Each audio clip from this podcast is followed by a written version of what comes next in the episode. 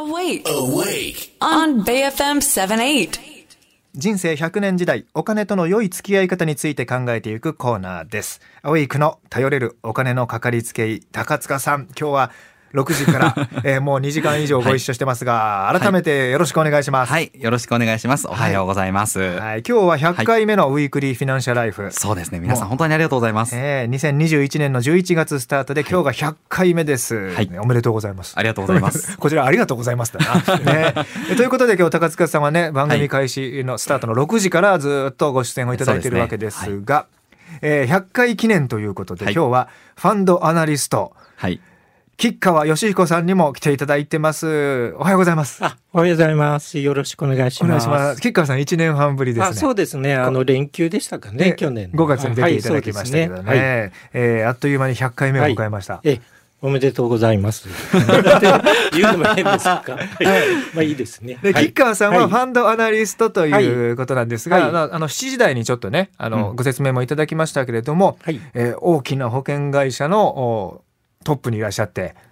資産運用部門の。資産運用部門の、ね、責任者もいらっはい。やってらっしゃって、はい。でで投資商品を作っていたというね。あ、そうですね。うん。あのアセットマネジメント会社がまあグループ会社にありましたので、そちらでは作って運用もしておりました。投資信託の。はい。でいつもね高塚さんから教えていただくんですけどね、はい。その年金はい。国の年金の運用。まあ一部受託されてたあ、そうということで。ですね。あんまり大きな声では言えません。あ、そうなんですね。はい。はい。はい。そんな、はい。もう経験豊富な、はい。えー吉川はい。義彦さんが、はい。まあ、このフィナンシャルクリエイトに入社をされて、うんえーそれでまた高塚さんもびっくりしたって話をねさっきありそうですね。ましたよね。あの本当に吉川さんみたいな素晴らしい経歴の方が弊社を受けに来ていただけるっていうのは、うん。僕は信じられなかったので、うん。本当に最初ね面接に来られた時にそんなこの経歴は本当なのかなってねいやいやいや。あの疑うぐらいだったんですけれどもはい。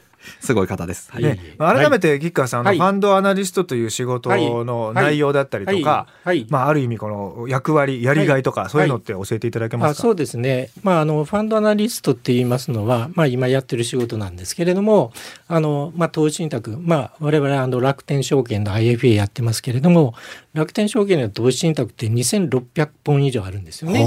その中から、まあ、例えば日本株なら、まあ、どのえー投資信託が一番こう長期の資産形成に合ってるかとか、うん。海外株ならとか債券ならっていうことでそういうのを選ぶ仕事をしてます。うーん。でやっぱり選ぶ時ってまあ実績をこうまず見るんですけれどもまあでも我々って別に過去の実績に投資するわけではないのでだからこういい実績がこれが将来こうずっと続いていくかどうかっていうのを見極めるのが一番大変で、うん。えーそのために中でやってることがどういうことかその通り過去やってきたかとか、うん。これで今の運用体制がどうなってて運用指標がずっと継続しそうかどうかとか、うん。そういうのをまあ見極めるチャレンジをずっとしてるっていう感じです。今はい。一言でおっしゃいましたけど、はい。ものすごい積み重ねがあるからね高塚さん。これできるわけですよね。はい、あの吉川さんは特にもう人の分析もやっぱりすごくへてえ。投資信託って結局運用会社さんも人がやってるので、はい。その人についても結構あの、はいお電話すぐされてこう聞いたりとかですね、取材重ねえて、えそうですね。実際に確からしさがどうなのかとか、はい。その辺も考えた上で推奨を考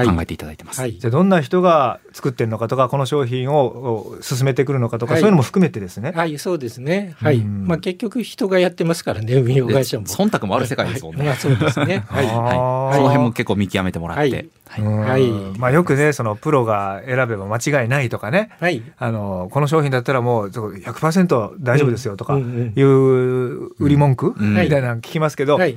まああああるなんか逆にこう僕は不安になるんですよね。ええそんなええそうですね。それだけ言われるとね。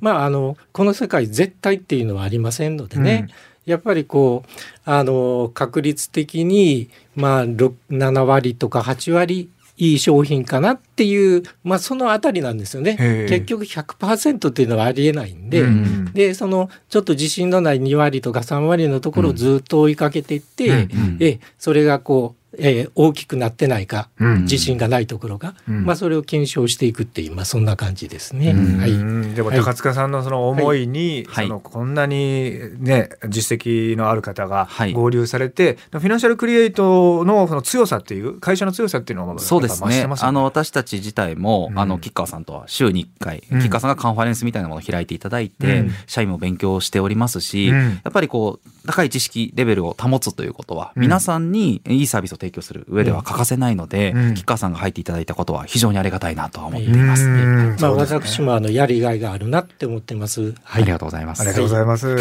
えそうそう。で、まあ、吉川さんにね、はい今後の見通しって言ったらね、さっき、その、高塚さんにも、はい。見通しをつけることは非常に難しいと言われたんですけど、はい。はい。そのい今やっぱり、うん。その岸田政権がね、はい。その景気対策を発表するとか言って、今月中にまとめて発表すると、経済対策っていうね、うんその新しい資本主義とか、ね、あの本当にあの低所得の方にも、はい。あのちゃんと還元がいくようにとか、いろいろ言ってますけど、うんうん。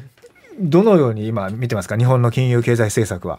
うん、そうですね。まあちょっとこうやっぱりなんでしょうかね。あのまあちょっとばらまき方がずっと続いてるなっていう感じがしていて、うん。うん。もうちょっとこうやっぱりメリハリをつける、うん。あの本当にこう助けないといけない人たちのところに集中的にまあお金をこう、えー持っていく。うん。これでまあそんなことしなくてもいいそうはまああのもうすこう削減していくっていうことをしないと、うん。やっぱり日本ってまあ世界一財政赤字が大きな国なんで、うんうんまあこれがいつまでもまあ今のところは国内に貯蓄が結構あるので持ってますけれども、うん。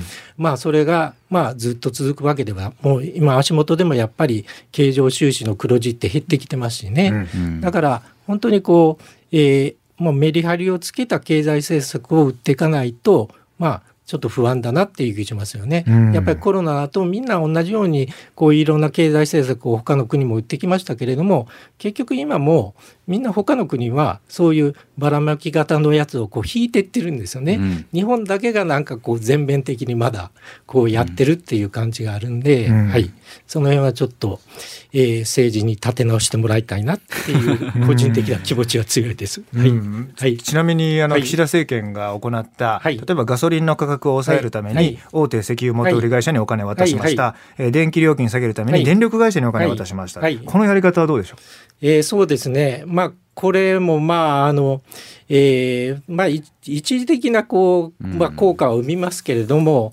まあこう継続できませんよね。はい結局それってどっからその支援の補助金が出てるかっていうと我々の税金とか含めて出てるわけなんで、それずっと続けていくと結局あのね、次世代の人たちにどんどん負担が大きくなっていくっていうことだと思います。結構もはい、う賃上げとかもそうですけれども、うん。まあ、やってる企業さんもありますけど、うん。同じでやっぱり継続できるかどうか、う、うん。うん結構その単発的な政策って多い気はするので、うん。うん。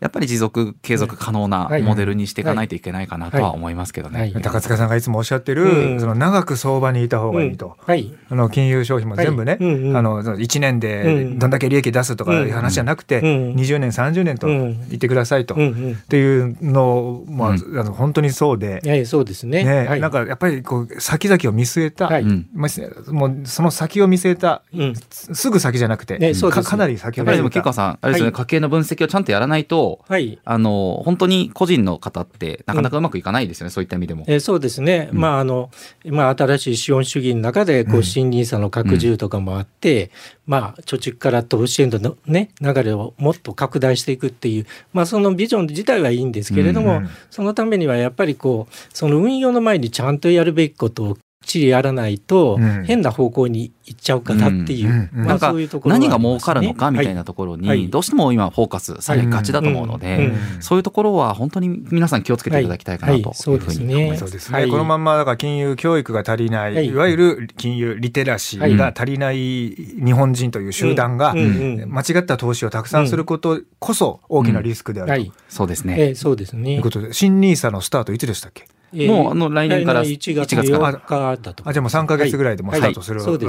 すよね。はい。そこまでにはねもうちょっとこう国は、はい。あの説明もしながらやってほしいですね。そうですね。本当は投資教育セットってなってるんですけど、なってるんですけどね。なかなかその投資教育ってじゃあどんなことなのかって、うんその買わせるためのうん。アドバイスみたいな投資教育って言ってる会社もたくさん出てくるので、うんうん、正しい投資教育って言うと本当は自分のお金をちゃんと見つめ直すってとこだと僕は思うんですけど、うん。それやっても1円にもならないからやらないっていうのは、まあだったら国がそういうことを教えるような、うん。まあ、機関を作るなり、うんうんまあ、そういう協会ができるなはい。りしていかなきゃいけないのかなとは思ってはいますけど、うんね。もう高塚さんがやりましょええ。そうですね。本当にやろうかとは思ってう。るぐらいです。やってますしね。はい、そうですね。実際にやってます。実際にやってるし。はい。ただ、ね。まあ、あの、相手協会作らなくてもはい。今できることを、はい。あの、目の前でどんどんやっていこうとは思ってますけど、はい。はい、えー今日は高塚さんそしてファンドアナリストのキッカーさんにもはい。お越しいただいて、ウィークリーフィナンシャルライフをお届けしました、えー今日の番組放送内容はアウェイクのポッドキャスト Spotify や Apple のポッドキャストでも聞けますのでぜひ聞いてみて聞き直ししてみてください。フィナンシャルクリエイト代表取締役高塚智博さんと一緒にファンドアナリスト吉川義彦さんにもご登場いただきました、どうもありがとうございました、こちらこそありがとうございました。